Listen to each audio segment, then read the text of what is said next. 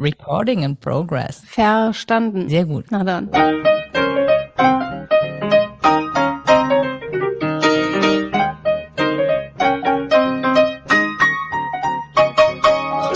Hallo und herzlich willkommen zu Was denkst du denn? Mein Name ist Nora Hespers Ich bin Rita Molzberger. Und wir haben uns heute wieder per Zoom zusammengeschaltet, weil irgendwo der Räuber Rotzenschnotz angelandet ist Ja. und wir dachten, wir reichen ihn nicht rum diesmal. Es gibt ja auch nicht Corona-Schnoddern, den man trotzdem nicht haben will. Da lassen Genau. wir das mal sein. Er möchte das alles nicht haben, weil es ja alles in irgendeiner Form Konsequenzen hat, auf die man gerade ein bisschen verzichten kann, finde ich. Ja. So. Und die Rita hat ein Thema vorgeschlagen, das ich sehr hübsch finde, bei dem ich aber noch nicht mal weiß, ob ich da überhaupt so richtig viel zu erzählen kann. Aber Ich lasse auch nicht. Einfach drauf ein. Wird im Zweifel eine sehr kurze Folge.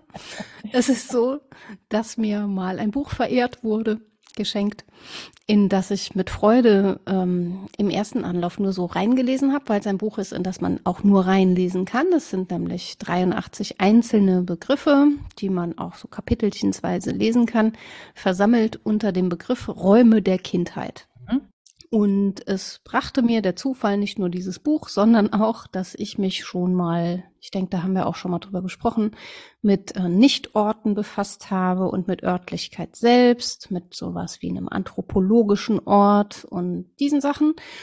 Und da dachte ich, naja, Ort und Raum, das ist ja schon relativ nah beieinander. Kann man mal gucken, ob es da eine Beziehung gibt. Das verstehe ich nicht. Ne? Also ich bin keine Physikerin, ich kriege das so nicht auseinander, aber philosophisch kann man drüber reden, was denn Räume der Kindheit sein könnten. Und nach und nach, als ich anfing drüber nachzudenken, fielen mir immer mehr Publikationen ein, ähm, die rund um dieses Thema gruppiert sind. Das ist mal das eine, also dass ich so das Gefühl hatte, ach doch, da gibt's schon einiges zu, zu sagen und etwas davon ist auch in meinem Kopf.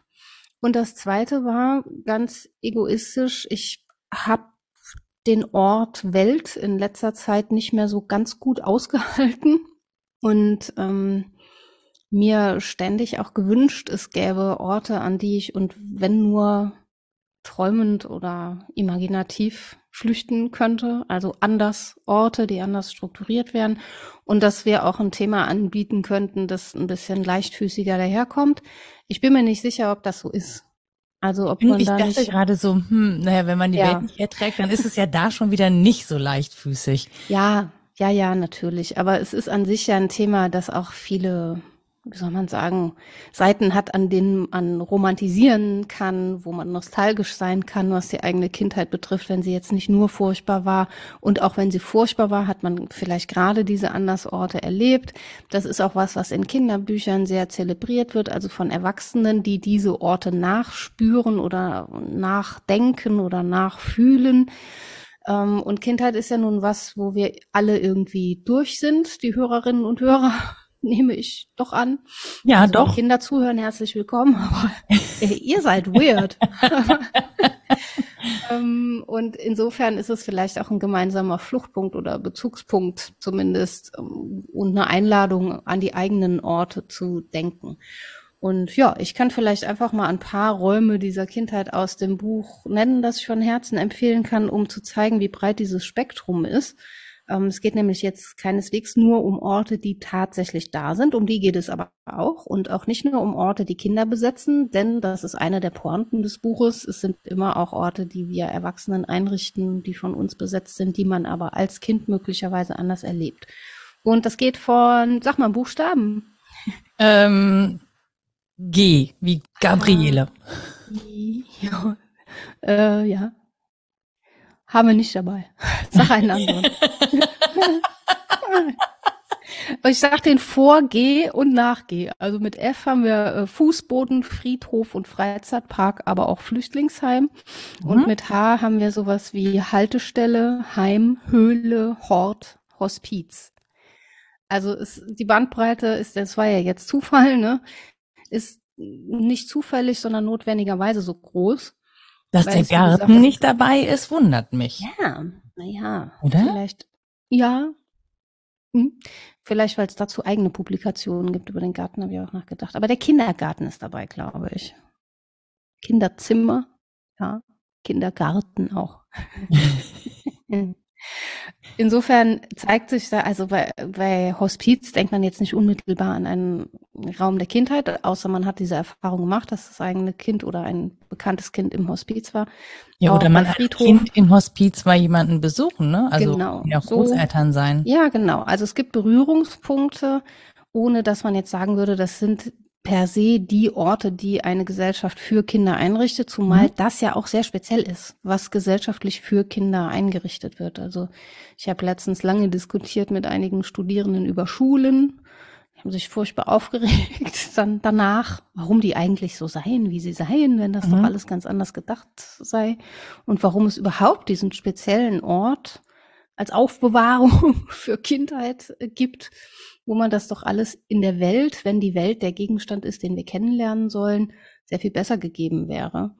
Und naja, ein Argument ist natürlich, man richtet da eine Art Schutzraum ein, der sozusagen in der Regie der Erwachsenen für die Kinder besser geeignet sein soll als die böse, gemeine, potenziell gefahrenbergende Welt. Ja, kann man mhm. sich fragen, ob das immer so gelingt. Und es geht natürlich immer auch um politische Machtkämpfe. Und das deckt dieses Buch sehr schön auf, dass es machtpolitische Fragen sind, wie wir Räume der Kindheit einrichten. Das Interessante ist, dass ich Räume der Kindheit auch erstmal örtlich gedacht habe. Ja. Ähm, bis du eben gesagt hast, das können ja natürlich auch anders Orte sein im Sinne von Traumwelten oder ähm, auch Erinnerungen. Also auch eine mhm. Kindheitserinnerung kann ja ein Ort sein in irgendeiner Form. Und ähm, das fand ich total spannend. Also das ist gar nicht so, bei mir war sofort, ähm, es gab in meinem, also im Kinderzimmer, das habe ich mir mit meiner Schwester geteilt, und wir waren unter dem Dach und da gab's so ein, ja, hinter meinem Bett so, ein, so einen kleinen Raum, da musste man irgendwann mal so eine Tür reinsägen, weil man dahinter an die an die Leitungen kam, die zum Badezimmer führten. Mhm. Das war so ein super altes Haus. Und da, die waren uns mal irgendwann kaputt gegangen, diese Leitungen, und deswegen musste das dann da aufgemacht werden. Und dann äh, war da so ein Ort und da habe ich mir echt so ein, wie so ein kleines Zelt eingerichtet. Und mhm. wenn ich da heute dran denke, da würde man klaustrophobische Zustände kriegen, weil das halt wirklich ein, ein ganz kleiner Ort ist. Aber für mich war das tatsächlich ein Rückzugsort, weil in so einem geteilten Zimmer kannst du ja nirgendwo hin. Ähm, und da habe ich so meine Sachen hingelegt und versteckt und äh, ja, gelesen oder ich, ich kann auch gar nicht mehr so genau sagen, wann ich mich dahin zurückgezogen habe. Aber ich weiß noch, wie er riecht zum Beispiel. Mhm. Also Geht mir auch so. Äh, witzig, dass du das sagst, weil ja. ich habe in meinem Elternhaus jetzt meinem Kind die besten Verstecke zeigen müssen. Ich habe ihm nicht alle gezeigt, damit man das Kind auch wiederfindet. Und einer ist auch in der Wandverkleidung tatsächlich. Mhm. Die ist offen am Speicher und man kann so hinter die Holzwand und zwischen den Beton und Holz ist so ein ganz schmaler Gang natürlich voller Spinnen und so Brösel und Dreck und so. Und wir mhm. fanden das super, da zu sein. Auch mehrere. Ähm, auch gerne mal allein, wo man heute die Hände über dem Kopf zusammenschlägt und sagt, warum gehst du da freiwillig hin?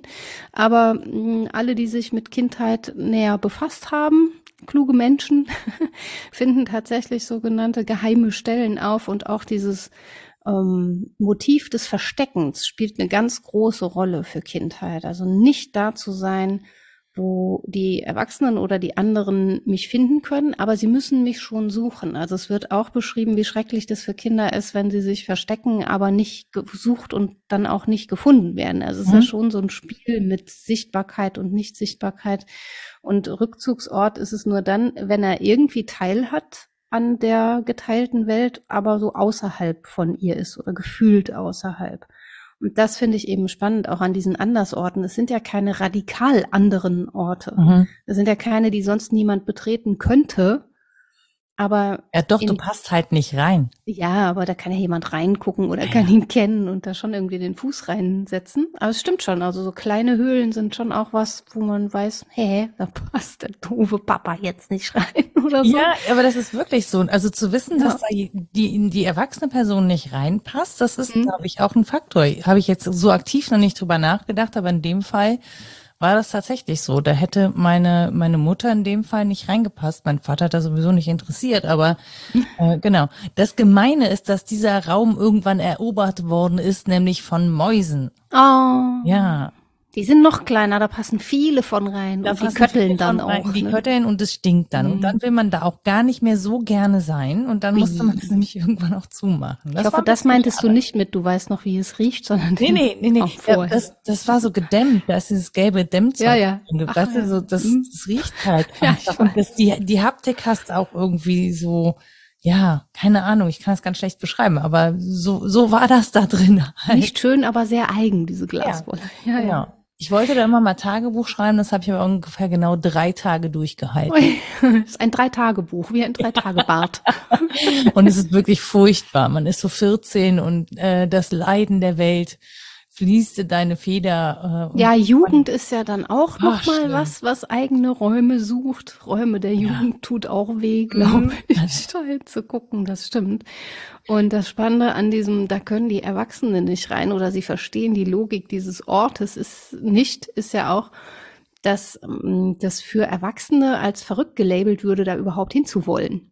Also, dass Kinder sich Höhlen bauen und sich darin verstecken, okay, mach das mal mit 24. Dann gucken die Menschen schon anders und denken, okay, da ist irgendwas nicht so gut gelaufen. Wieso? Ich sitze gerne hier. ja. Und dann gibt's noch, es gibt noch so, wie soll man sagen, umkodierte Orte, glaube ich. Ich dachte zum Beispiel an den Ohrensessel. Der Ohrensessel ist ja nur erfunden, damit man so in, im Raum woanders sein kann, damit die Akustik anders ist und man diese Backen, diese großen am Kopf ist das so? hat. Ja, schon. Ist auch akustisch zur, zum sich wegtun Das gedacht. wusste ich gar nicht. Und es gibt so ein paar Designklassiker, die sind auch so eiförmig. Also so Ja, ja, das, dieses Ei, dieses 70er oder so, ne? ja, genau. 70er Ei, das finde ich eigentlich ganz cool, aber es nimmt halt unglaublich viel Platz weg, Ja. wenn man es auch noch drehen will. Das ist halt die zum Glück so teure Höhle, dass man nicht mehr als verrückt gilt, sondern als irgendwie besser verdienender Mensch, wenn man die haben will. Und stilvoll. Ja, und nicht selbst gebaut ist auch wichtig, nicht wieder abbaubar, weil dass das so Transiträume sind, ist ja das Zweite. Also dass das häufig kurz besteht oder zumindest nicht für immer. Okay, die Wandverkleidung ist immer noch da, aber dein kleines Tippi da vielleicht nicht mehr, ne? Nee, man, die Mäuse da hat ist das das irgendwie umgebaut, alles da oben. Ja. Gehen Das sind so. Orte auf Zeit. Wie man die Kindheit durchläuft, dann durchlaufen die Orte das auch mit. Und eigentlich ist es ja im Leben insgesamt so, dass man seine Zeiten durchschreitet und damit auch Orte durchschreitet und damit so Entwürfe davon macht, wer man ist. Zu Nee, man dieser wird halt auch Lebenszeit. groß dafür. Also ich Ja. habe einfach nicht mehr reingepasst. Ja. Selber dann. so. Stemmeisen. Muss doch möglich sein. Einfach von hinten jemand, der mal ordentlich tritt. Ja, genau. Ja, dann kommst du auch nicht so leicht wieder raus und hast eine richtig besinnliche Zeit. Ich glaube, ich jetzt, also wenn ich da jetzt reingehen würde, ich habe das Gefühl, der Raum war so klein, dass ich mich da in meinem Jetzt-Zustand nicht mal um mich selber drehen kann. Ich könnte mich da jetzt auch nicht mehr reinfalten. Ich habe es probiert, trotz des Spinnenaufkommens. es ist nicht, ich krieg auch Rücken. Es ist nicht für jede Lebensphase gedacht, aber das ist ja auch das Spannende daran, dass wir sowohl den Orten entwachsen als auch diesen Zuschreibungen von, wer man in dem Alter als Mensch zu sein hat. Und ja, ich finde daran eben ganz faszinierend, dass man sich doch sehr leiblich dran erinnert. mhm. So ging's dir auch, ne? Mit Gerüchen und wie Ja, ja. eng und all diesen Sachen. Wenn man auch Und- viel Zeit verbracht hat irgendwie. Ja. Ja. Also, Und ich jetzt kaum noch einen Ort benennen könnte, der für mich so ähnlich ist wie das. Also im Erwachsenenalter gibt's das für mich so nicht mehr. Es gibt jetzt anders Orte, in denen ich ein ähnliches Gefühl haben kann. Aber die entstehen auch nur durch Beziehung und sind einfach anders als die in der Kindheit. ein. Indoor-Spielplatz und ich möchte an diesem Ja. Andersort nicht mehr zugegen sein. Das ist eine miese Heterotopie. Ist es wirklich? Es ist, also ich finde diese, diese mega riesengroßen Indoor-Spielplätze, Die sind für Also- mich akustisch eine große Herausforderung. das zum einen sind sie wirklich, das aller, allerstimmste war, ähm, finde ich, da wurde so ein Loop abgespielt, wie so ein Happy-Spieleland-Loop. Echt? Ja, und ich dachte die ganze Zeit, okay, das ist der Soundtrack für diesen Tag. Das Diedeldum wird- oder? Ja, ja, so ganz Okay. so ein Kindergeklimper, Gedöns, wo du einfach nur denkst, okay, also Fahrstuhlmusik, aber in, in so einer anregenden Version. Weißt du aber nicht? wie mies auch zu denken, dass Kinder das wollen. Wie übergriffig. Keine Ahnung, aber es lief halt wirklich im Loop und du denkst dir nur so, okay. Ähm, wow. Ich höre das. Machen Sie das leiser. Genau. Und dann siehst du diese, diese ganzen riesigen Spielgeräte. Das ist wirklich eine Riesenhalle. Und dann siehst du diese ganzen Spielgeräte, bei denen du schon weißt, okay, wenn du da rein willst, dann hast du Rücken und Knie und Bauch und Schulter und alles, ja. Mhm. Und die flitzen da in einem Affenzahn durch die Gegend. Du kommst ja überhaupt nicht hinterher, ja. Sollte auch, auch, nicht rein. Aber selbst wenn das so groß wäre für Erwachsene, sowas gibt's ja schon auch. Also dieses, weiß ich nicht, Schwarzlicht-Minigolf oder was macht man da für Erwachsene? Paintball-Gedöns ja, oder so. Ja. Das versucht ja die gleiche Attraktion zu sein, nur für Erwachsene. Aber ich behaupte, in langsam. Hat, ja, in, in langsamer. in gewaltvoller. oh ja, bei Lasertag, oh ja, das ist schlimm.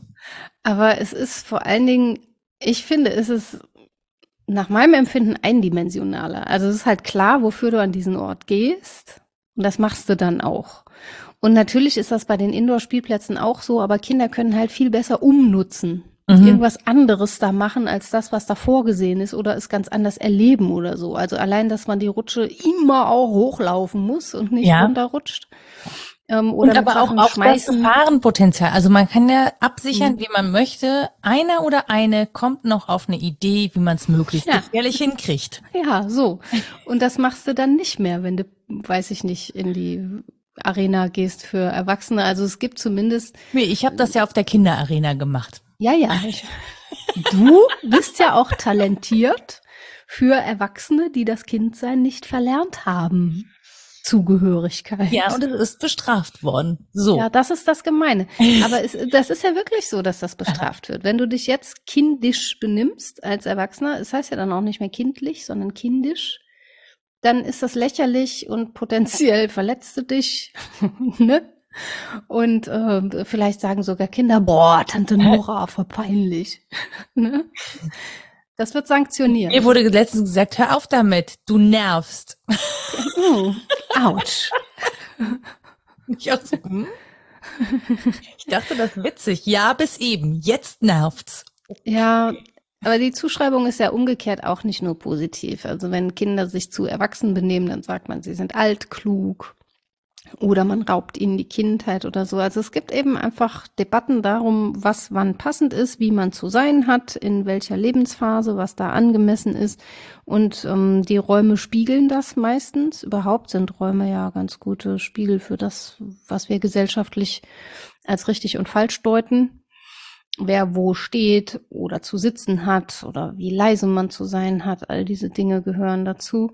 Und das finde ich eben hochinteressant, sich anzugucken, was wir gesellschaftlich so einrichten und mit den Räumen darüber aussagen, was Kindheit zu sein hat und wie Kinder dann damit umgehen. Nämlich undeutend.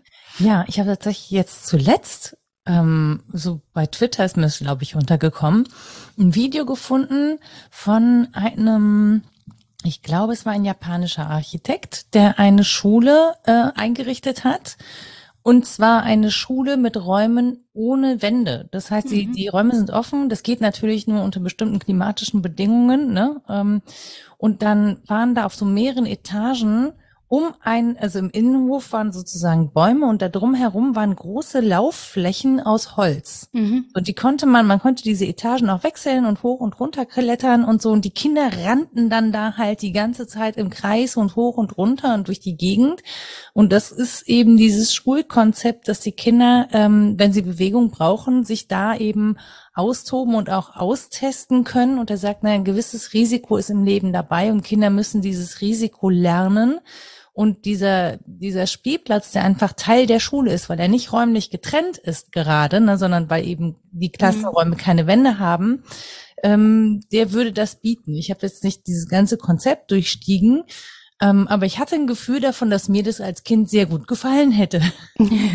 Zumindest überhaupt mal an Bewegung zu denken bei Kindheit, garantiert. Ja, an Bewegung zu denken, nicht auf Betonflächen. Also ja. das, was mich halt so das ist jetzt an vielen Schulen auch nicht mehr so, ähm, aber häufig hast es, hattest du ja nur so Betonflächen und dann waren da so mit schlechter Farbe abgeplatzt so Hüpfkästchen draufgemalt mhm. und mit ganz viel Glück gab es noch so eine Steintischtennisplatte. Mhm.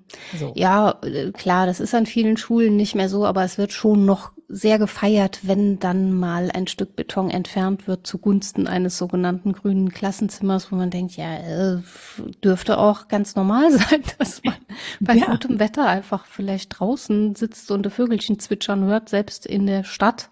Also so falsch kann das ja irgendwie nicht sein, auch andere Räume zu betreten als nur Klassenräume. Mhm. Ähm, zumal dieser Übergang von frühen Institutionen wie der Kita zum Beispiel in die Schule ja auch nicht so hart sein müsste. Das könnte ja sehr ähnlich sein. Und in der Tat bewegt sich da ja auch sehr viel, auch in ich der Einrichtung sagen, der Räume. Ja, also in der ja. Grundschule oder das, was ich jetzt mitbekomme von Grundschule, ist deutlich anders aufgebaut ja. und auch irgendwie deutlich flexibler an das Lerntempo der Kinder angepasst, als ich ja. das so kennengelernt habe. Und das Witzige ist ja auch, dass das selbst in den grausten auf Frontalunterricht ausgelegtesten Räumen funktioniert, wenn die Menschen sie anders nutzen. Mhm. Und das meinte ich eben mit, diese Räume gibt's für mich als Erwachsene schon auch noch, auch innerhalb ganz normaler, kastenförmiger äh, Bauten, wenn ich dazu Beziehungen aufbaue. Zum Beispiel ist für mich ähm, ein Ort, an den ich immer gerne möchte, ein Schreibtisch, wie ich ihn gerne hab. Der Tisch ist eigentlich egal und der sieht auch inzwischen furchtbar aus. Früher, was heißt furchtbar, aber nicht mehr so, wie ich ihn eigentlich gerne habe. Ich habe es eigentlich natürlich wahnsinnig gerne sehr aufgeräumt. Es funktioniert nicht mehr. Jetzt wachsen da so Nester, so Stapelnester und sowas. Aber ich bin mir sicher, jemand Fremdes, der diesen Ort nutzen wollen würde, hätte zum einen so eine Schwelle zu überwinden. Das wäre irgendwie komisch. Also für mich ist es komisch, mich an einen besetzten Schreibtisch von jemand anderem zu setzen, wo dessen Dinge sind. Mhm. Und wenn diese Schwelle überwunden ist, versteht er auch die Logik dieses Ortes zumindest nicht unmittelbar. Wobei ich jetzt nicht so wahnsinnig kompliziert bin, aber eben so meine eigenen äh, Ordnungslogiken nebeneinander bestehend habe. Ich sinke gerade in mich zusammen, weil ich so denke, so, okay, an meinem Schreibtisch und in meinem Büro würde sich einfach genau niemand zurechtfinden. Das weißt du aber nicht. Vielleicht ist oh. jemand mit einer ähnlichen Einstellung da, der ungefähr nachempfinden kann, warum man jetzt was wohin legt, warum man, also ob das mit der linken Hand oder mit der rechten Hand weggelegt ist. Das kann ja nicht mal ich nachvollziehen. Meinst du, das ist der einzige Ort, der wirklich dem Chaos verfallen ist, total und unmittelbar?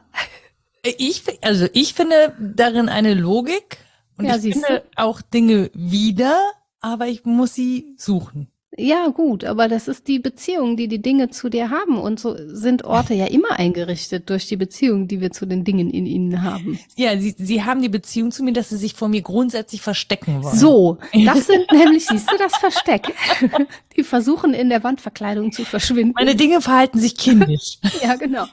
Stell dich doch mal vor deinen Schreibtisch und sag, so, jetzt mal nicht so kindisch hier. Jetzt komm mal raus. Jetzt rück die Hotelrechnung wieder raus. Los. Genau. Komm mal raus, Steuererklärung 2016. Ich wollte noch mal was nachschauen.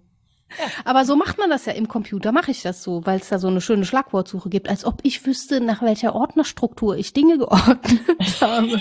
es gibt eine Struktur. Ja, ja. ja doch, es gibt sogar mehrere. Da nicht immer da drin. ja, genau und was dem nicht gehorcht, weil ich gerade im Moment den Gedanken woanders war und der verdammten Datei einmal den Namen andersrum gegeben habe als sonst, dass da nicht Gutachten als erstes steht, sondern der Name und nicht Gutachten, da bin ich dann schon wieder raus. Aber es findet sich wieder. Und selbst in diesen Dateien, die ja wirklich nur Anhäufung von digitalen Daten sind, bildet sich ja ab, wie ich drauf war, ob ich konzentriert war oder unkonzentriert, was ich für wichtig befunden habe, was ich für unwichtig befunden habe, was ich behalte und was ich nicht behalte, wo ich das speichere, ob ich das versende oder nicht versende. Und das macht das Ganze ja zu einem Ort. Und ich habe es halt gern, wenn ich das noch dazu irgendwie anfassen kann. Ich mag halt wirklich Stift und Papier. Ich bin da auch angemessen alt, um das zu tun und genügend privilegiert, um das noch machen zu können. Ich kann das noch rumtragen und werde so milde belächelt, aber es ist nicht total lächerlich, ich kann das eben tun. Und für mich ist das die einzige Weise, ein Stück auch bei mir zu bleiben, weil das ja rückspiegelt, wer ich bin.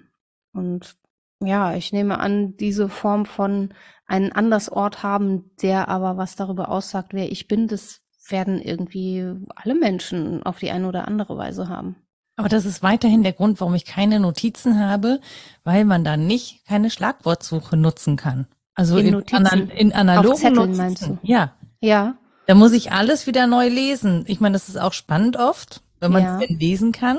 Aber ja. es dauert einfach viel länger als eine Schlagwortsuche. Auf jeden Fall, das stimmt. Also ich, ähm, klar, das ist mir auch klar, dass ich viele Jahre hatte, die ich dem widmen konnte, dem Die du mit Suchen Lesen. verbracht hast. Und suchen, ja, und wieder aufsuchen und sich nur so grob erinnern, dass das in dem Buch irgendwo oben links stand und dann das Buch aber auch dreist einfach nochmal lesen.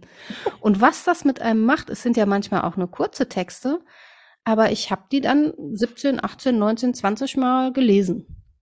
Und dann brauche ich die auch nicht mehr verschlagworten. Dann sind die in meinem Kopf verschlagwortet. Ich kann das dann noch machen äh, oder mache irgendwie so Arbeitszettel für eine Seminarsitzung, von denen ich dann binnen fünf Minuten abweiche, ins Quatschen komme. Aber dann ist es halt wirklich meins. Aber erst dann. Und vorher, das kenne ich, vorher ist es noch so ein, oh, hä, es ist da irgendwo abgelegt und jetzt muss ich es suchen. Das ist dann anstrengend, ja. Was ich ganz spannend fand übrigens, äh, fällt mir jetzt gerade ein, ähm, dass zuerst hatte ich diesen Ort, tatsächlich dieses Versteck und dann sind mir als nächstes Ferienorte eingefallen, interessanterweise Aha. als Kindheitsorte. Mhm. Also die Orte, an denen eben nicht Produktivität und nicht Schule war, sondern an denen ich eine größere Freiheit hatte. Das war ähm, zum einen im Hunsrück, also mhm. weil da einfach sehr viel Natur war und weil es da so verkehrsberuhigt war, dass wir als Kinder da relativ weitläufig frei rumrennen konnten. Anders als zu Hause, wo das wirklich extrem kontrolliert wurde, wann wir wo waren. Mm, da, weil wir da glaube ich nicht. Also zum einen fehlte der berufliche Kontext meiner Mutter. Ne? Mhm. Die war ja so im Ort bekannt und wenn wir was angestellt haben, dann hatte die immer Angst, dass das auf sie zurückfällt und auf eben ähm, auf, auf den Beruf, den sie da macht. Das heißt, das, das fiel weg. Da fiel so ein sozialer Druck weg. Das fand ich ganz spannend. Ähm, und man konnte wirklich so rumsträuchen. Also mhm. man konnte wirklich einfach so losziehen, ziellos und dann ist man da so durch die, die Felder und die Wälder gelatscht und dann ist man irgendwann nach Hause gekommen. Hauptsache, bevor es dunkel war oder man hatte Hunger oder so. Mhm. Dann ist man da durch die Gegend ähm, geeiert und ähm, trotzdem war man, weil es ein, wirklich ein ganz kleines Dorf war, war man immer irgendwie in Rufweite. Also wenn meine Mutter einen Pfiff getan hat, dann hat man den auch bis ans andere Ende mhm. des Dorfes gehört. Und da wusste man, okay, man muss jetzt dann auch mal wieder irgendwie den Heimweg antreten. Ja, diese Verabredungen kenne ich schon auch noch, zumal man nicht allein unterwegs war. Also ich, es waren halt mehrere Kinder, auch unterschiedlich alt. Und dann gab es wirklich so völlig selbstverständliche Verabredungen, wie wenn die Laternen angehen, bist du zu Hause. Mhm und auch längere Strecken, die man selbstständig zurückgelegt hat, dann mit dem Kinderrad, völlig normal, irgendwie zwei, drei Kilometer entfernt, wohin zu fahren und wiederzukommen. Mit einer großen Selbstverständlichkeit, ohne dass man das feiern musste, weil das Kind so selbstständig ist oder problematisieren, weil man Angst um es hatte. Und vielleicht weist das ja in die Richtung der Freiheit erlebt zu haben, ja nicht die totale wie soll man sagen, nicht das totale Chaos und sich nur treiben lassen, aber die Möglichkeit, die eigenen Regeln zu erfinden.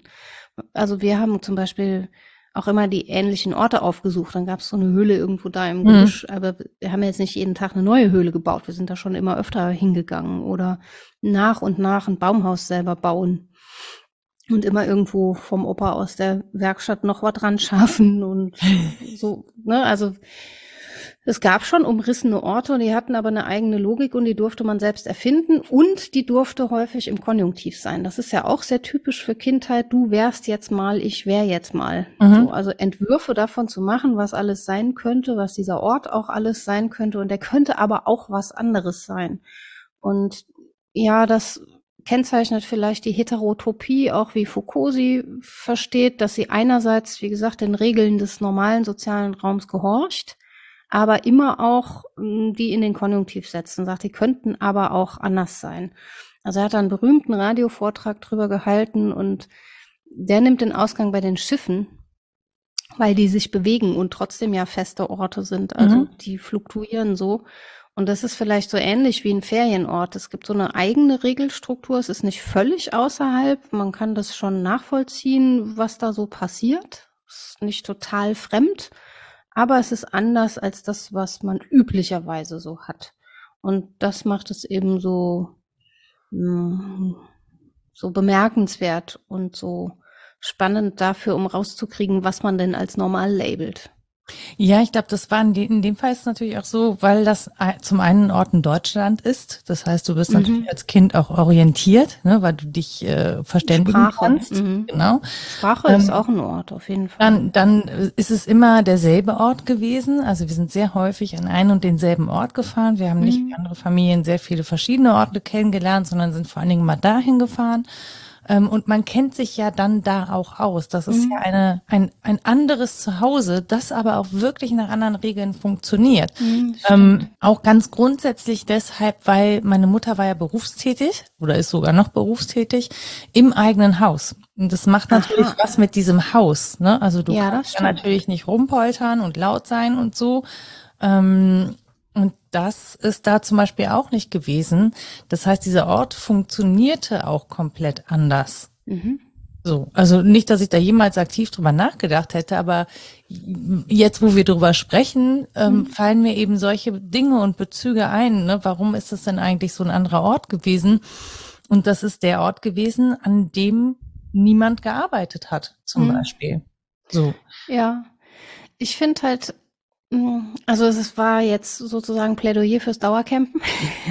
Bei uns war das auch so. Wir sind. Ich liebe das immer wir noch. Wir sind immer auch an den gleichen Ort gefahren und ich weiß noch in der Grundschule habe ich mich ein Stück dafür geschämt, wenn wir so Total. zurückkamen aus den Ferien und die anderen sagten, ich war auf den Malediven, wir waren in Ägypten und wir so, ja, wir waren wieder in Südtirol, wie immer. Waren, ja, im Hunsrück halt. Aber es war voll gut. Ja. Also ich habe das nicht als schlechte Ferien erlebt, bis auf die Serpentinenstraßen und den durch die oh. Reihen gehenden kleinen roten Eimer und die Lenore-Flasche voll Wasser mit einem Waschlappen. Auch das sind Kindheitserinnerungen. An der nächsten Raststätte auch, raus auch und den Inhalt. Auch an den Geruch wirst du dich erinnern. Ja, ja, ja. Und an die Sitzordnung. Und wenn man die Jüngste ist, ist das auch gar nicht gut in der Nahrung von sich gibt Kette. Aber ja, wie dem auch sei, ich habe das immer äh, währenddessen als total gut erlebt und dann aber im Bericht darüber musste das irgendwie so einen Sensationscharakter bekommen.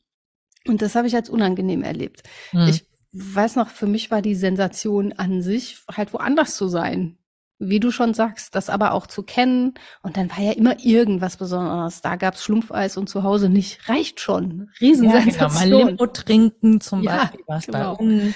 Ja, Eis ja. haben grundsätzlich. Ja, sowas. Ja. Eis vor dem Mittagessen. Boah. Ja, genau. Ähm, aber das, das meine ich mit andere Regeln, ne? Ja, genau. Also das sind ja schon andere Regeln. Ja, genau. Und dann war mir aber auch nicht so klar, was jetzt an den Malediven so richtig toll also so richtig viel toller. Also ich habe es nicht verstanden, weil ich den Ort ja dann auch gar nicht kannte und weder Sinn für Proportionen noch Sinn für Genauigkeit hatte mhm. nach Biri. Ne? Also ich wusste nicht, wo das ist, wie weit weg das ist, welche Zuschreibungen da dran hängen, ähm, auch nicht dass das anders ist, weil die Sprache noch mal ganz anders ist. Weil für mich war das auch schon komisch, wenn die anders sprachen. Das reichte ja, um irgendwie nicht gut zu verstehen. Selbst das Südtiroler Deutsch habe ich dann ich nicht so gut sagen, verstanden. Das Südtiroler Deutsch ist auch nicht so ein Hochdeutsch. Eben, das reichte mir alles schon irgendwie an Fremdheit. Und dann habe ich jetzt im Nachhinein gedacht, ah, wie spießig, dass mir das reichte. Man hat doch angeblich so ein Drang danach, Fremdes kennenzulernen, die Welt kennenzulernen. Aber als Kind ist es wahrscheinlich einfach Fremdheit genug und auch sehr beruhigend, wenn da viel nicht Fremdes dabei ist. Ich weiß es gar nicht, aber vielleicht sind es einfach andere Faktoren. Also, ne, vielleicht ist es halt wirklich, dass eben andere Regeln gelten. Das, ich finde wirklich, also was mich gerade, was mich gerade so beschäftigt, ist, dass der soziale Druck da nicht da ist, mhm. dass man sich eben anders benehmen kann, dass man mehr Freiheiten hat. Wir sind halt unglaublich viel gewandert da. Ähm, aber auch da, wenn wir irgendwo eingekehrt sind, es gab immer eine, eine riesengroße Wiese zum Beispiel zum Spielen. Und dann hatten die Erwachsenen ihre Ruhe und waren sehr wahrscheinlich auch sehr froh darüber. Mhm. Und wir wollten und mussten aber auch gar nichts mit den Erwachsenen zu tun haben. Also da musste man dann halt nicht beim Essen am Tisch sitzen bleiben, sondern ähm, das passierte automatisch, weil man sich vorher komplett verausgabt hat und dann hat man gegessen und dann hat man sich einfach weiter verausgabt, so mhm. ähm, wie es eben gerade passte und ist dann wieder aufgestanden und rumgerannt und es hat niemanden gestört, wenn man dann rumgeschrien hat, weil ja, meine Güte, da war halt sonst niemand. Das, nur, oder wenn sie da waren, war man einfach weit genug weg also es mhm. ist nicht so wie in der Stadt oder wie eben auf dem, ja, Mönchengladbach Hart ist halt auch eher Dorf, ne? Mhm. Aber das ist halt nicht, nicht da, ähm, oder das ist nicht so, ja, du bist nicht bekannt. Also du bist nicht bekannt, du musst nicht nach Maßstäben funktionieren und nach Erwartungen, die alle an dich haben. Mhm. Und ich glaube, das ist das Spannende eigentlich. Und dann ist es auch egal, wo du bist. Also wichtig ist, glaube ich, dass du dass, dass du ähm, entspannter sein kannst. Mhm. Und dich darauf verlässt, dass es zwar Regeln gibt, aber dass die eben freier ausgelegt werden dürfen oder dass du dran mitgestaltest und irgendwie, ja, dann eben auch sagen kannst, ich will jetzt spielen gehen und dass das dann okay ist, wo es woanders nicht okay wäre. Während ja viele Orte der Kindheit einfach anderen Regeln folgen, also nicht so sehr vom Druck der Regel entlastet sind, wie jetzt ein Ferienort, sondern du ahnst ja, äh, hier ist irgendwas ist anders. Ich weiß nicht, ob du das kennst, wenn man so an Ort ging, der einem noch nicht bekannt war, war es ja nicht nur, ich weiß nicht, wie, wie die Türe aufgeht oder so, sondern das roch zum Teil beklemmend oder man wusste nicht, wie man sich zu benehmen hat. Also Museen und Kirchen und so, die sind ja zum Teil auch abschreckend gebaut gewesen. Und wenn du dann aber in, im fünften Museum warst, dann hast du so die Regeln verstanden, wie es im Museum so vor sich geht. Und dann war es nicht mehr ganz so abschreckend. Aber diese eigene Regelhaftigkeit und da miterfinden zu dürfen, das fand ich immer super. Also das ist, wird jetzt heute gefeiert unter dem Label Partizipation. Mhm. Ähm, aber eigentlich ist das was, was, äh, glaube ich, sehr menschengemäß ist, dass man sie früh auch fragt, wie sie die Regeln denn gern so hätten. Interessanterweise war ich an diesen Orten nicht viel. Also das Einzige, was mir da einfällt, ist tatsächlich so eine Jugendherberge. Also, mhm. weil das ja, aber auch strange das, war im mhm. Klassenverband, mhm. aber weil ich auch da nicht so, fühlte mich da nicht so gut aufgehoben. Und ansonsten waren wir, glaube ich, einfach viel an Orten, die vor allen Dingen draußen waren. Also selbst mhm. Museen, dann waren wir halt im Freilichtmuseum in Xanten. Mhm. Und das war damals schon so ein Museum, das ja einfach viel mit Anfassen und Verstehen, also wirklich Begreifen zu tun hat und das einfach draußen stattfindet vor allen mhm. Dingen. Ich kann mich gar nicht so doll daran erinnern, dass wir viel irgendwo drin gewesen wären. Also dann eher ein Restaurant und das war schwierig. Auch Restaurant war, ja, das stimmt. So, Die hatten ne? maximal, um Kindern entgegenzukommen, irgendwas zum Ausmalen.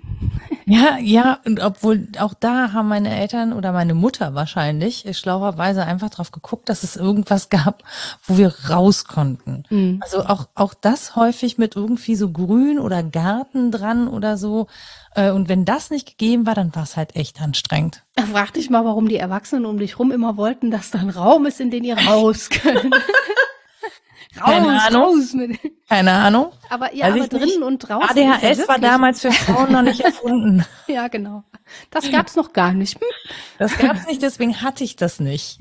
Aber das ist ja, genau das ist der Punkt, glaube ich. Dieses Regelwerk von drinnen und draußen. Wer gehört dazu, wer gehört nicht dazu? Und auch innerhalb von Räumen. Also in diesem äh, schönen Räume der Kindheit gibt's zum Beispiel einen Artikel über den Katzentisch der ja im Raum ist und auch ganz nah am normalen Tisch. Bei uns gab es einen Kindertisch. Ich häufig bei so. an den Katzen. Ah, das war so, so widerlich, ne, so ausgeschlossen zu werden. Und ähm, ich, ich sag jetzt nicht den Namen, aber bei einer Tante, meiner vielen Tanten, war das wirklich so, dass die Kinder in der Küche saßen und die Erwachsenen im Wohnzimmer, wenn so Familienfeiern waren. Und die Kinder haben so kalte Hundeschnauze, hieß dieser Kuchen, also nur ja. Keks mit kalte Schokolade, kalte ja. Hund, genau. Und die anderen hatten so eine Sahnetorten. Und soweit ich mich erinnere, kann jetzt natürlich auch romantisierend sein, aber meine Mutter war immer diejenige, die mit einem Teller gemischtem Kuchen aus dem Erwachsenenraum in die Küche gekommen ist und uns versorgt hat und eine Weile bei uns geblieben ist. Und die war unter den anderen Erwachsenen auch nicht so wohl gelitten, meine Mutter weil die arbeiten gegangen ist und ja ganz offensichtlich die Kinder vernachlässigt hat. Haha. äh, genau. Ja, ja. Deswegen musste die das nachholen wegen schlechtem. Ja, weil die die, so. weil die die Regeln nicht äh, beachtet hat oder zumindest äh, weit ausgelegt hat. Die ist ja zurückgekehrt dann zu den Erwachsenen. Das kann ja so schlimm nicht gewesen sein, aber er hat sich an diese rigide Ordnung nicht gehalten. Und ich weiß, dass ich auch früh da nicht mehr hin wollte. Also speziell, das war bei mir ja, mit dem Westerwald assoziiert und den habe ich immer als dunkel und kühl und abweisend empfunden, der ganze Nadelwald da und in den Rheingau bin ich dann gern gefahren, weil offen und weit und Weinberge. Das sind Zuschreibungen, die gehen so weit, finde ich. Also gerade dieses sinnliche Erleben von Weite oder Enge und abweisend oder umarmend.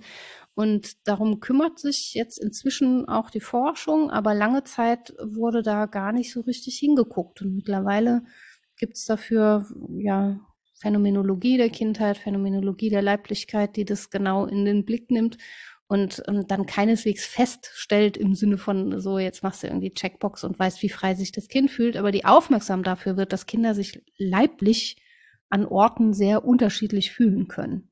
Und Katzentisch ist einfach auch eine Bestrafungsform gewesen. Ne?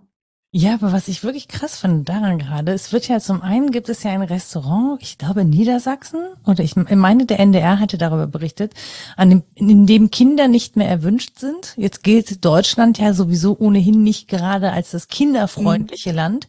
Und ähm, auch was diskutiert wird in sozialen Netzwerken, anscheinend häufen sich Einladungen zu Hochzeiten, auf denen darum gebeten wird, doch bitte ohne Kinder zu kommen. Ja, ja.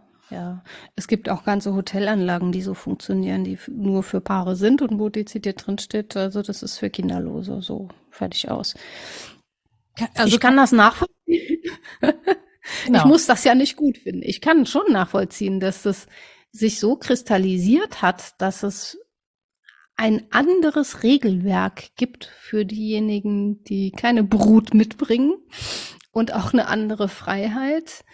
Ähm, ich, ich verstehe das, weil ich zwei Leben hatte. Wenn man so ganz spät Mutter wird, glaube ich, ist das einer der Vorteile, dass man mit Fug und Recht sagen kann, ich kenne das kinderlose Leben lang als erwachsene Frau und lerne es dann nochmal anders kennen. Und das ist schon ganz anders. Aber ich sag mal so, äh, wo sollen sie herkommen, die neuen Menschen? Wenn sie nicht klein sein sollen. Also ja, das Ding ist, man könnte doch auch ähm, so eine Hochzeit so planen, dass man eben die Räumlichkeiten so einrichtet, dass für Kinder gesorgt ist. Ja, klar. Also das, das, ne, auf der anderen Seite, ja, ich kann auch verstehen, dass Eltern irgendwie mal einen Abend alleine haben wollen, die Kinder gar nicht mitnehmen möchten, ne? Auch das ist ja völlig. Ja, aber es regt sich ja in einem Widerstand, wenn das, also es gibt kein schlimmeres Gefühl, als dass dein eigenes Kind irgendwie unerwünscht sei. Da hätte ich genau. dann auch keinen Bock mehr dahin zu gehen, ganz einfach, weil ich das Gefühl hätte, wie, das ist eine Ablehnung, die mir näher geht, als wenn man mir sagt, oh, komm bitte nicht wieder in diesem peinlichen Kleid. das würde mir aber dann erst recht anziehen. Ja, eben. Und dann ja. willst du doch erst recht mit einem lauten schreienden Gür hin, dass die Schokoladenfinger überall dran datscht, oder? Wenn du ohne eingeladen wirst. Da leih ich mir doch ein Kind als Kinder und bringe es Das ist aber dem Kind gegenüber jetzt auch unfair. ja, ja, schon ja. klar. Nee, nein, aber was, was ich mich halt frage, ist, haben wir verlernt, dass zum Beispiel solche Räume parallel existieren können? Mhm. Also, das hat ja so eine Ausschließlichkeit, ne? Und der Katzenraum ist ja immerhin noch ein, ein Raum im Raum sozusagen. Ja. Irgendwie. Der Katzenraum, der Katzentisch. Tisch. Geh in dein Zimmer. Genau. Ja.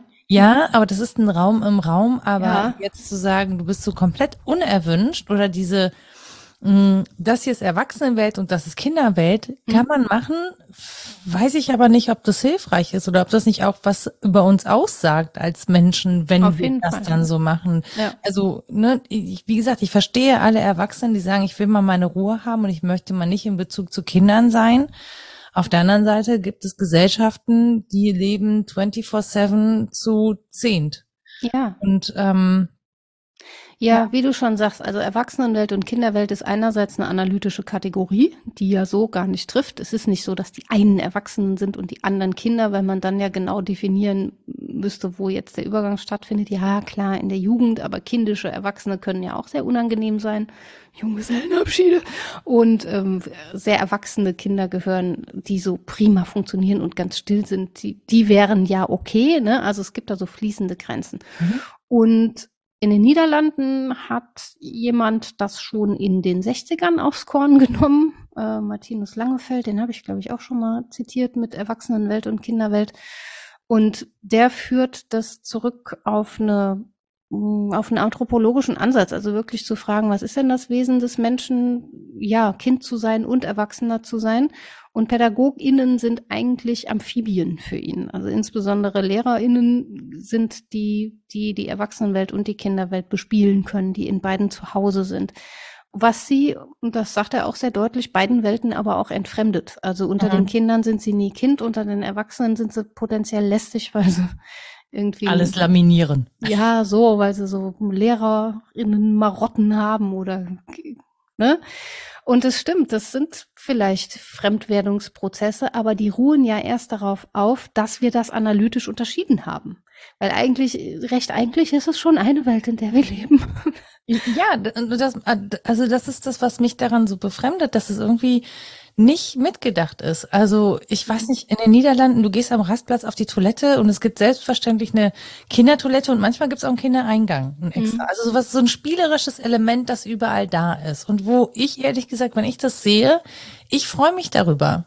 Also ja. ich denke dann immer, das ist ja niedlich. Dafür brauche ich nicht eigene Kinder haben, mhm. ähm, sondern keine Ahnung, ich finde das irgendwie schön, wenn Menschen mitgedacht sind. Genauso freue ich mich über, genau. über andere Zeichen des Menschen mitdenkens. Ne? Genau. Das heißt jetzt Menschen mit Behinderungen, ältere Menschen mitdenken, ist ja, ja auch so ein Ding. Ne? Also, dass zum Beispiel Sachen barrierefrei und zugänglich sind für alle. Sei es jetzt für, keine Ahnung, kann ein Kind sein oder kann auch jemand sein, der einen Rollstuhl benutzt ein tieferes Waschbecken äh, zur Verfügung zu haben wo ist das Problem? Und dass es nicht eben dieser andere Ort ist, sondern dass das mitgedacht ist, dass es selbstverständlich einen Wickeltisch gibt im Herren- und im Damenklo oder im Unisex-Klo, ist mir auch total egal. Mhm. Ähm, aber dass es möglich ist, sich frei zu bewegen, weil es ja eigentlich für die meisten Menschen mehr Freiheit bedeutet. Und wenn, also, ja, ich kann, wie gesagt, ich kann verstehen, dass Menschen davon genervt sind, aber ich hoffe ja immer noch, dass wir in einer Welt leben, in der das nicht so viele sind und in der man sich im Zweifel dann einfach ähm, auf Lösungen einigen kann. Ja, Die, so. Das darf man ja auch. Man darf ja auch jemand sein, der mit Kindern nichts anfangen kann. Völlig okay. Ja, aber ich bin, sein von der Welt. Ja, genau. Ich bin genau an dem Punkt rausgekommen, wie du auch. Wenn man was als anders labelt und als potenziell nervig und so, dann ist man sehr angestrengt in Gesellschaft unterwegs, weil erstmal sind alle anderen anders als ich und alles, ja, was schlimm. nicht ich ist, ist anstrengend. Ne? Ich bin und ja auch noch anstrengend. Wenn da, ja, man kann man sich selber noch auf den Sack gehen, genau. Und wenn dann so Clusterbildung passiert und das sind so richtig viele andere, dann fühle ich mich ja vielleicht sogar total überrannt oder selber marginalisiert. Jetzt wird hier alles für die Kinder getan und wo bleibt denn ich äh, mit meinem Anspruch auf Ruhe?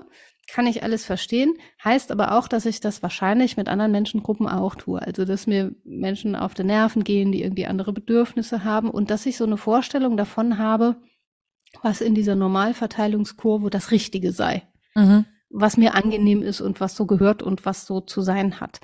Und spätestens da wird es schwierig. Zum einen, weil die Glocke nun mal eine Glocke ist und nicht irgendwie ein Balken, wo alle dazugehören und äh, alle gleich sind. Und auch, äh, weil mir, wenn ich Fremdes so gar nicht reinlassen will, auch vieles entgeht. Also dann lerne ich nicht mit der Logik des Raums zu brechen. Und bei der Kindheit ist es nochmal speziell, finde ich, weil, wie eingangs gesagt, wir alle mal Kinder waren. Wir können uns so schlecht daran erinnern, habe ich das Ja, Gefühl. Meint man, aber wenn man dann drüber redet, es kommt bei fast jedem so ein Raum, ein Geruch, ein Gefühl, eine bestimmte Beziehungsqualität. das kann auch was ganz Schreckliches sein. Man kann Kindheit auch als was Furchtbares erlebt haben und sich total befreit gefühlt haben, als man dann endlich erwachsen wurde und das los wurde. Aber es gibt eine spezielle Erinnerung an diese Phase und auch an Orte und Räume. Und dann ist es doch komisch, das nachher so ganz abzuweisen und loswerden zu wollen. Also diese Abspaltungsprozesse heißen dann auch, dass ich einen Teil von mir loswerden muss.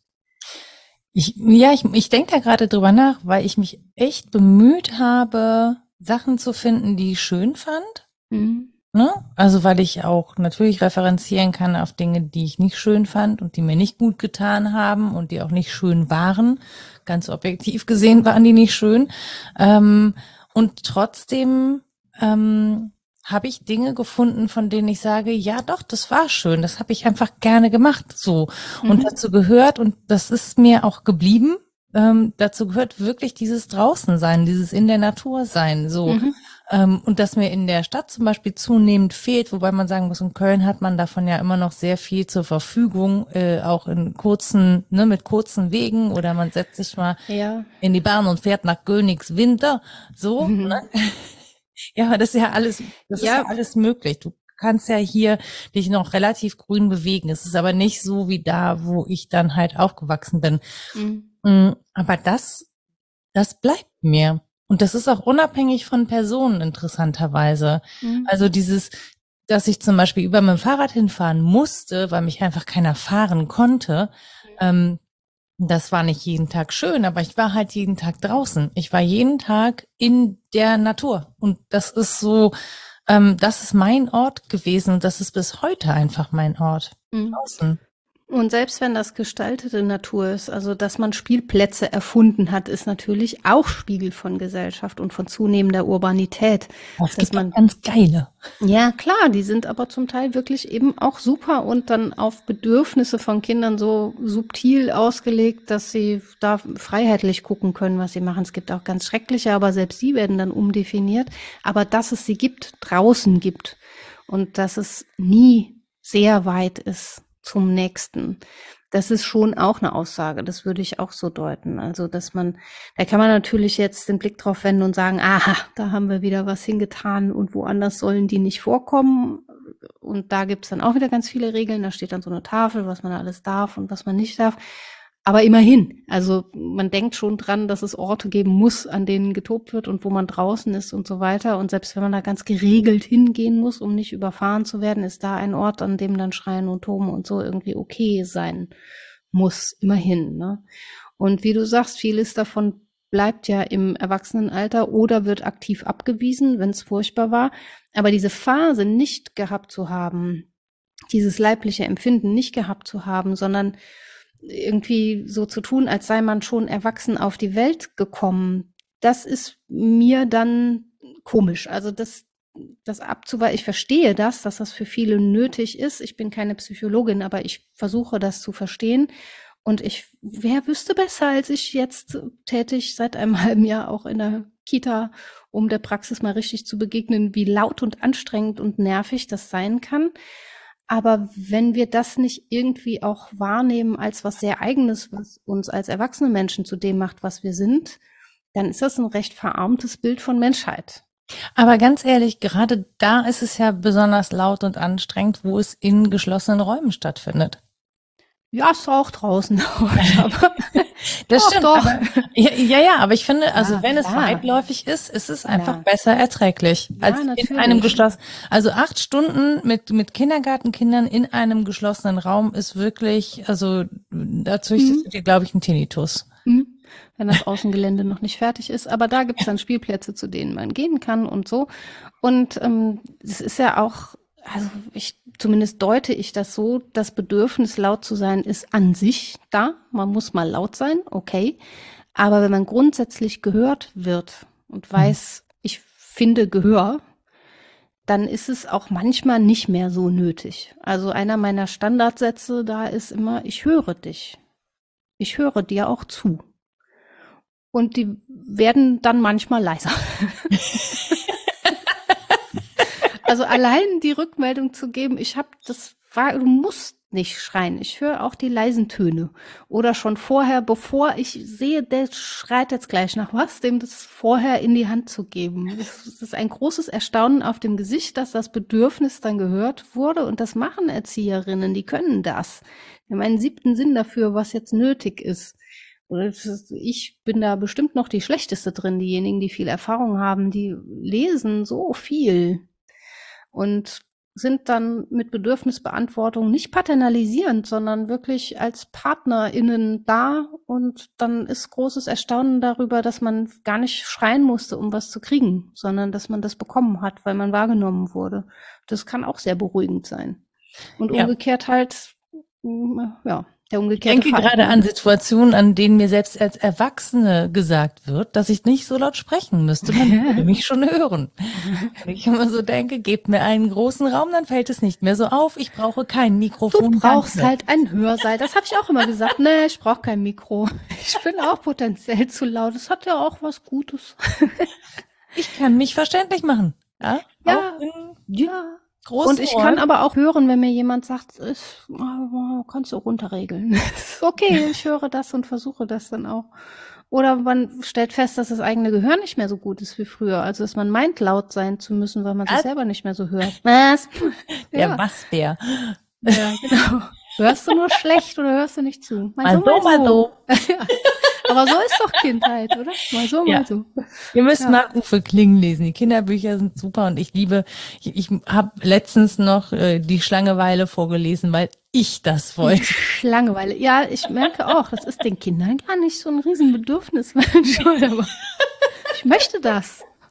Und der V fehlt und, auf jeden ja, Fall das, vorlesen. Aber das Ding ist wirklich, dass die Charaktere so gut zu spielen sind, weil dir ja schon geholfen wird dabei, wie die sprechen könnten. Ja, genau. Also, also ich habe einfach also eine klare Sprache ist auf jeden Fall auch ein Raum. Ja, ja. Ich liebe das. Es ist wirklich ganz schlimm, aber ich lese das vor, genauso wie dieses Buch Kampf um mehr helfen mit dem Elefanten, der bei seinen Rüssel ja. stolpert. Ich weiß nicht, wie viel hundert Mal ich das vorgelesen habe. Ich werde nicht müde, dieses Buch vorzulesen. Davon gibt es mir noch zu wenige. Also, ich möchte bitte mehr davon.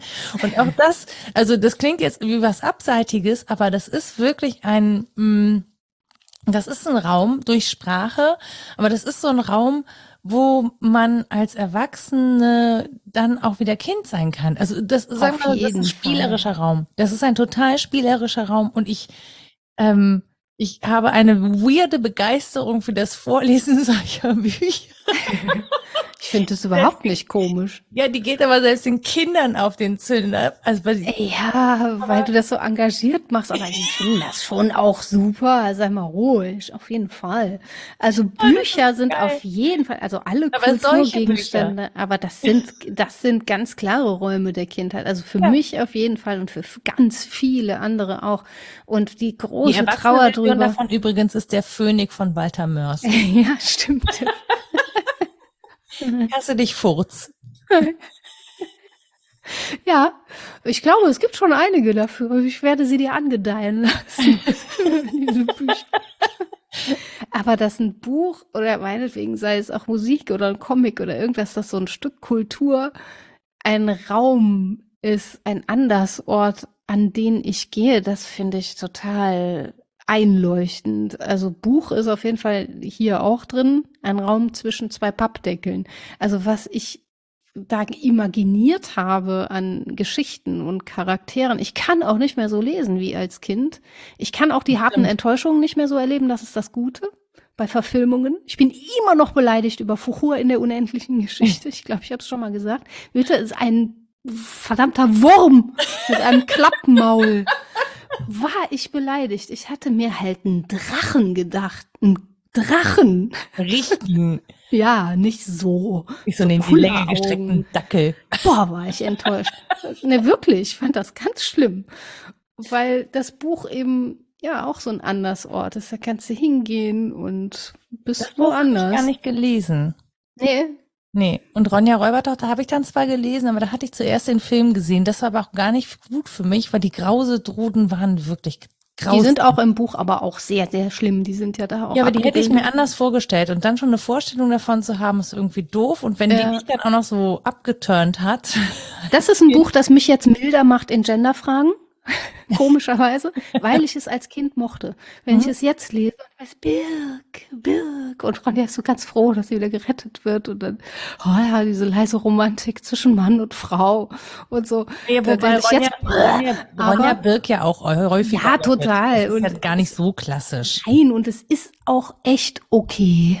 Es ist okay, dass es Oder? diese Version auch gibt ja. und es darf auch die ganzen anderen äh, Kinderbücher geben, aber ich muss es auch in Kinderbüchern nicht also ich muss nicht direkt mit Komplexität und Diversität auf einem Level einsteigen, das für Erwachsene dann wichtig wird. Das ist ja auch der Punkt. Genauso wie ich einfache Regeln vielleicht gut finde, darf ich auch erstmal ja relativ unkomplexe Sachverhalte kennenlernen, die mir dann erlauben, Selbstkomplexität zu entdecken oder ja, den Raum so ein Stück auszuloten, aber dass das erstmal alles unproblematisch ist und gut ausgeht und nicht so offenes Ende und Dadaismus schon im Kinderbuch, äh, da war ich auch sehr dankbar für. Das hätte mich, glaube ich, fertig gemacht. Es aber, aber es ist schon anders, die als Erwachsener nochmal zu lesen.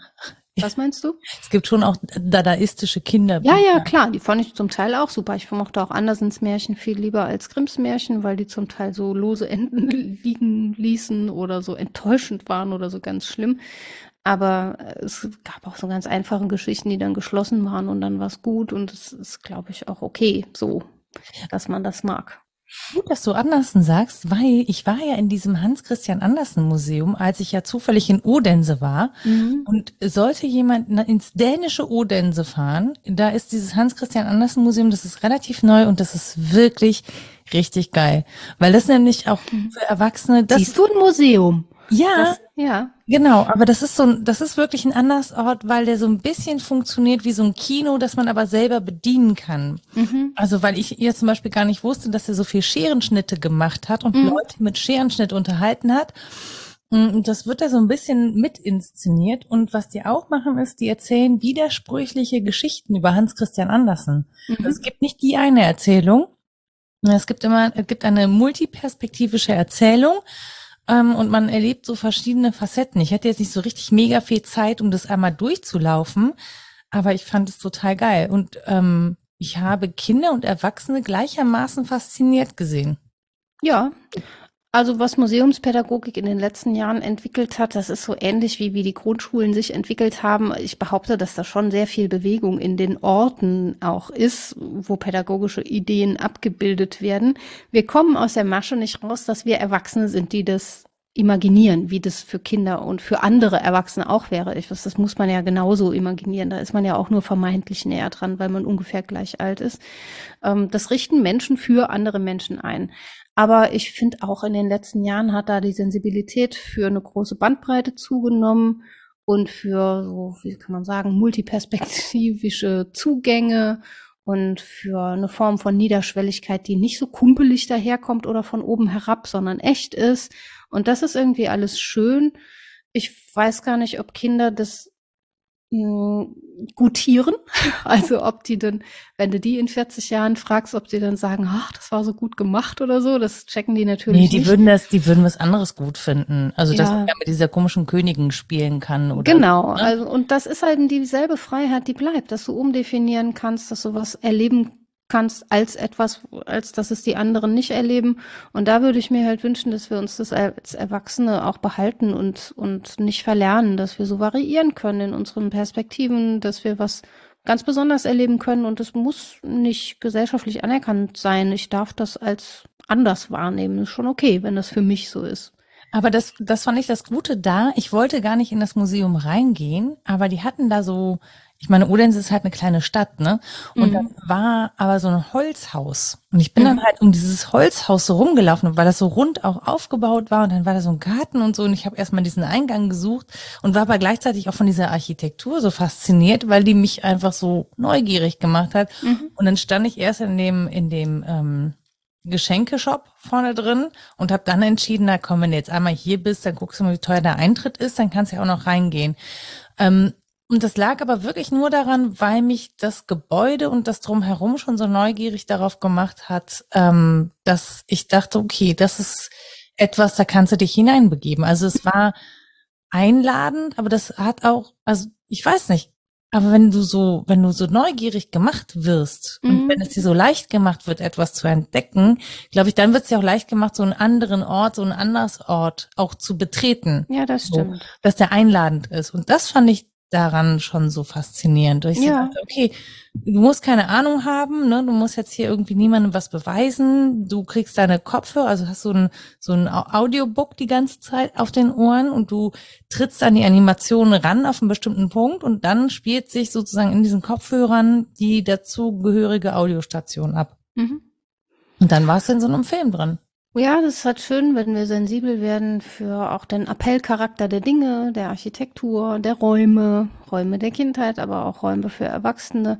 Ähm, ich glaube, bei Barbara Wolf ist das, wo sie von der Wippe spricht, jetzt für die Kindheit. Also dieses Ding hat halt an sich Appellcharakter. Kinder sehen das und fangen an, darum zu probieren, weil das Ding schreit, benutzt mich. Ich mag Wippen auch immer noch sehr gerne. Ja, und sowas. Und Wackeltiere. Sowas findet man halt überall, wenn man den Blick dafür hat. Und man kann die Welt ja auch attraktiv einrichten, wenn man Gestaltungskraft hat. Es muss dann aber auch politisch gewollt sein, dass es für den und die attraktiv ist und nicht nur für bestimmte Personengruppen. Und das kann man, glaube ich, ja, aus den Räumen der Kindheit so mitnehmen, dass es immer auch eine Aussage über Räumlichkeit von Erwachsenen und für Erwachsene geht. Definitiv. Und es geht wirklich, und das finde ich, das merkt man, wenn man in verschiedene Länder reist.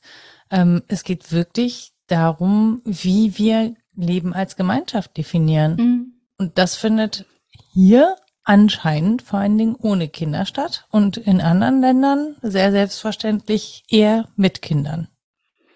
Ja, dann darf man halt fragen, worauf das so hinausläuft und wo man das äh, berühmte innere Kind hintut, wenn man dann erwachsen ist. An den Katzentisch wahrscheinlich. da will man da nichts mehr mit zu tun haben, wie kindisch man mal war. Schade drum. Eigentlich schon, oder? Du machst so eine Geburtstagsparty. Obwohl, ehrlich gesagt, komm, ich meine, wie viele Geburtstagspartys mit, gibt's mittlerweile, die so Motto-Partys sind, wo ja. gekleidet wird und so. Was also, du werden wolltest als Ja, kind also so. jetzt mal im Ernst. Wir sehen uns, also viele, glaube ich, sehen sich schon so ein bisschen danach zurück.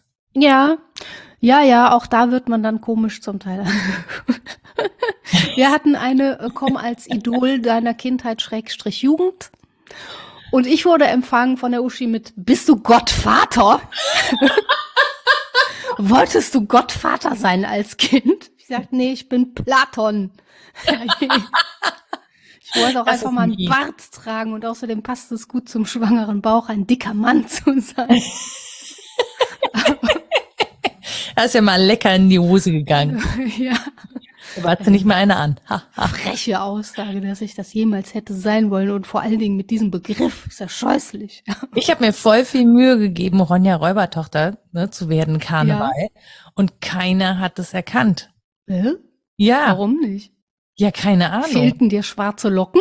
Nee, ich hatte tatsächlich so ein grünes, grünes äh, Waldräuberkostüm. Aber dann dachten alle, du bist eine hatte sogar noch so eine, so eine, so eine dunkelrote, so eine, weißt du, so eine Kapuze mit so einer Spitze dran und so, ja. so eine, so eine Langhaar, so eine ähm, dunkelbraune Langhaarperücke. So, eigentlich sah das schon relativ, aber Ja, wäre so schön gewesen, wenn dich jemand begrüßt hätte mit, wieso tut sie nur so? Ja, das wäre super so gewesen. Ich hätte mich voll gefreut, aber nix, nix. Alle so, hä, bist du denn? Und so, hm, hm, so. Ach ja. Oder hast du dir die Haare wieder schwarz gefärbt? Das war die erste.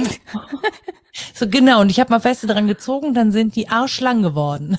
Naja, das liegt ja vielleicht auch daran, dass Karneval viele als das gehen, was sie denn eigentlich gerne wären, vielleicht. Gar nicht, ja. was sie in der Kindheit oder gar nicht spielerisch, sondern was sie sich sonst nicht trauen zu sein. Ja, ich bin 2013, glaube ich, als Twitter-Vogel gegangen, zusammen mhm. mit einer Kollegin. Da hat uns auch niemand erkannt. Seid ihr Angry Birds? ich glaube, das war, weiß gar nicht, ob das da schon, aber es war wirklich, wir haben uns auch mega viel Mühe gegeben. Wir ja. hatten so QR-Codes, da konnte man dann einscannen, hatten wir uns extra noch so einen Twitter-Account zugelegt, wo man uns dann Nachrichten schreiben konnte und so. Hat Ach, einfach ja. keiner verstanden. Ich gehe auch nie wieder als QR-Codes sind. Ich gehe auch nie wieder als Allegorie auf die griechische Philosophie. Zumal das auch mittlerweile sehe ich das auch kritischer. Ich mach's nicht mehr. Beim nächsten Flohmarkt vielleicht nochmal, weil das ja sehr gut ankommt, wenn man Ich, ich bin jetzt nicht mehr Twitter-Vogel, weil das durch. Aber vielleicht ein Raum, Verkleiden ist auch ein Raum der Kindheit, finde ich. Also von mir gibt es Kinderfotos eigentlich kaum in unverkleidet, weil es ja auch noch einen Anlass geben musste, um Fotos zu machen. Man hat ja nicht alles fotografiert, also bin ich meistens nicht erkennbar, wenn ich in irgendeinem Kostüm stecke. Wir haben uns sehr viel verkleidet, das machen Kinder wahrscheinlich auch einfach ja, ich fand universal das auch immer gerne. Genau. Und dann, genau, das letzte Kostüm, das ich mir selber gebastelt hatte und danach habe ich dann nicht mehr Karneval gefeiert, war ja äh, bin ich als Shitstorm gegangen. Ja, ich erinnere mich. Genau, das war sehr lustig, aber das war es dann auch mit meinen Karnevalsverkleidungen, weil dann kam Corona. Hurra.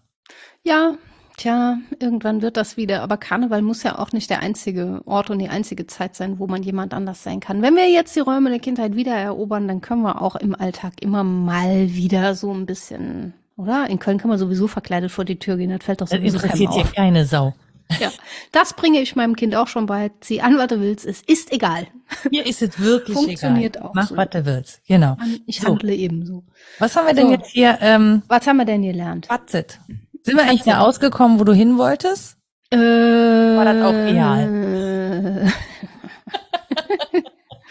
also, ich glaube schon, dass wir über die Verbindung von Raum, Zeit und Sozialität geredet haben. Also, dass Raum eben nicht irgendwie ein dreidimensional eingerichtetes Ding ist, das wir bewohnen, sondern dass es vor allen Dingen durch die Beziehung lebt und durch das, was wir ihm zuschreiben und dass es deswegen äh, sowas wie anthropologische Orte gibt, an denen Menschen gut Mensch sein können. Es gibt aber auch äh, Nicht-Orte, nennt Marc Auger die, die sind nicht anthropologisch, sondern die sind so eher tot, leer, kalt, abweisend, so, wo, wo das Menschsein eben nicht in guter Weise erprobt werden kann.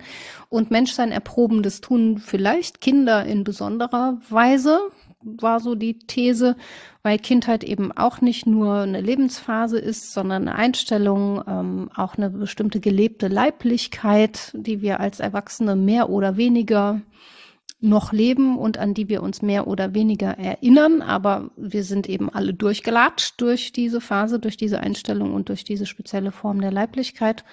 Meine These wäre, dass es uns ganz gut täte, uns zumindest äh, lebendig dran zu erinnern, weil, und das hing, glaube ich, auch noch dran. Auch schwierig. Ja, mit dem Erinnern. Ja. Weil wir damit aber auch einen Spiegel in der Hand haben und gucken, was wir damit für eine Aussage machen, mhm. wie wir Kinder so sehen. Das war ja dein Einwurf mit, ne, warum wünschen wir uns Veranstaltungen ohne oder warum sollen die woanders sitzen oder im Restaurant gar nicht erst auftauchen. Das sagt schon auch was über Gesellschaft aus und darüber, was wir als Norm und als Normalität definieren. Und das ist nicht immer so schön, aber wir haben ja auch festgestellt, es bewegt sich viel in den letzten Jahren und eine Toleranz gegenüber dem Kindischsein oder dem Kindlichsein heißt vielleicht auch, dass ich mehr Toleranz aufbaue gegenüber dem, was mir fremd oder mm, attraktiv, aber nicht bekannt erscheint. Oder auch unattraktiv und nicht bekannt, aber dass es da eine größere Offenheit gibt, auch wenn man sich aufmacht in die, in die Räume der Kindheit. Also mir ging es zumindest so nach der Lektüre des Buches. Und das habe ich mir für den Schluss und nur für dich aufgehoben. Ein Kapitel heißt Pferderücken. Ah, das kann ich schön. dir dann noch zukommen lassen. Yay. Mhm. Gut, das heißt, du kannst jetzt eine Literaturliste machen, wo wir ja eh schon. Ja, stimmt, genau. Die muss ich dir noch schicken. Die ist noch nicht abgetippt, sondern nur geschrieben. Pass auf. Ja. Äh, Jürgen Hasse hat mitgewirkt an diesem Räume der Kindheit, auf das ich mich bezogen habe. Das ist von Jürgen Hasse und Verena Schreiber. Jürgen Hasse selbst ist Professor Dr. Renat Habil ja. und ähm, er hat Humangeografie gemacht und phänomenologische Raumforschung. Deswegen nenne ich den zweimal. Das ist jemand, der dazu viel zu sagen hat. Einmal mit diesem Räume der Kindheit als Glossar, wo ganz viele veröffentlicht haben und einmal ein Herausgeberband, nämlich das fünfte Jahrbuch für Lebensphilosophie, gelebter, erfahrener und erinnerter Raum.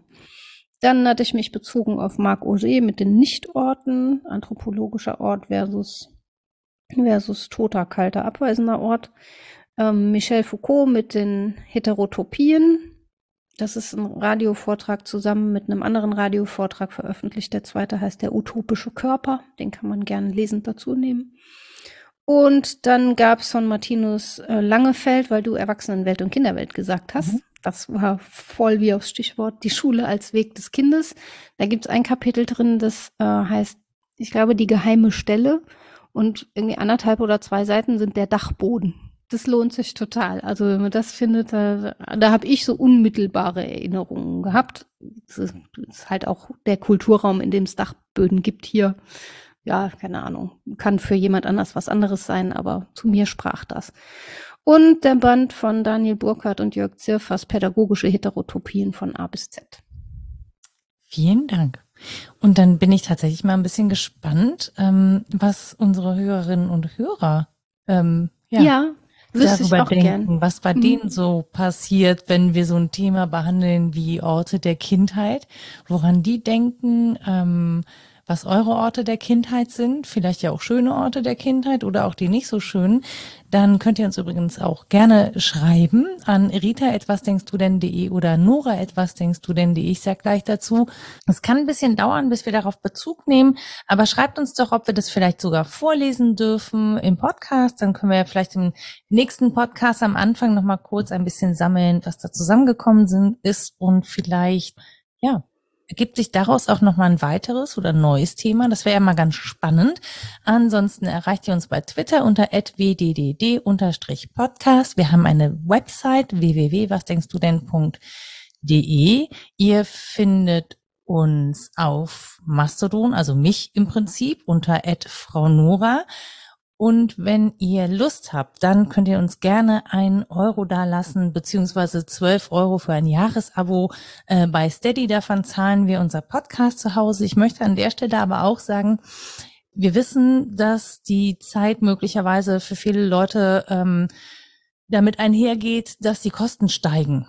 Und wenn ihr das Gefühl habt, ihr könnt euch das nicht mehr leisten oder müsst an irgendeiner Ecke sparen, dann habt bitte kein schlechtes Gewissen. Ähm, wir sind euch dann nicht böse, wenn ihr das Abo kündigt. Also wir freuen uns total über alle, die uns unterstützen und die uns ihr Geld zur Verfügung stellen, damit wir zum Beispiel Equipment kaufen können, damit wir den Webspace bezahlen können. Aber ich glaube, wir haben jedes Verständnis dafür, wenn jemand sagt, ich kann es einfach nicht mehr. Ähm, und dann macht bitte das, was ihr für richtig haltet. Also dann kündigt auch das Abo, weil wir niemanden irgendwie in so Kosten hängen lassen wollen. Und ähm, ich einfach gerne daran erinnere, nochmal zu checken, ob ihr eins habt. Man vergisst das ja auch einfach über die Zeit. Mhm. Wenn das Geld ist, das man sparen kann, dann kann man das an der Stelle ja tun. Ähm, Genau, wir stemmen das dann anderweitig. Und an alle anderen natürlich ein ganz großes Dankeschön, dass ihr das macht. Von mir auch. Genau, und äh, ja, ich würde sagen, wir äh, nehmen jetzt gleich den anderen Andersort äh, mit Anlauf, nämlich mhm. mhm. Das Runde muss ins Eckige. Ich muss das ins Runde Bett. muss ins Eckige, genau. dieses, dieses Bett und mal gucken, wo man dann eigentlich verschwindet und wie man dann am nächsten Tag wieder aufmacht. Wir hoffen, ihr habt noch eine gute Zeit. Passt auf euch auf und bis bald. Tschüss. Tschüss.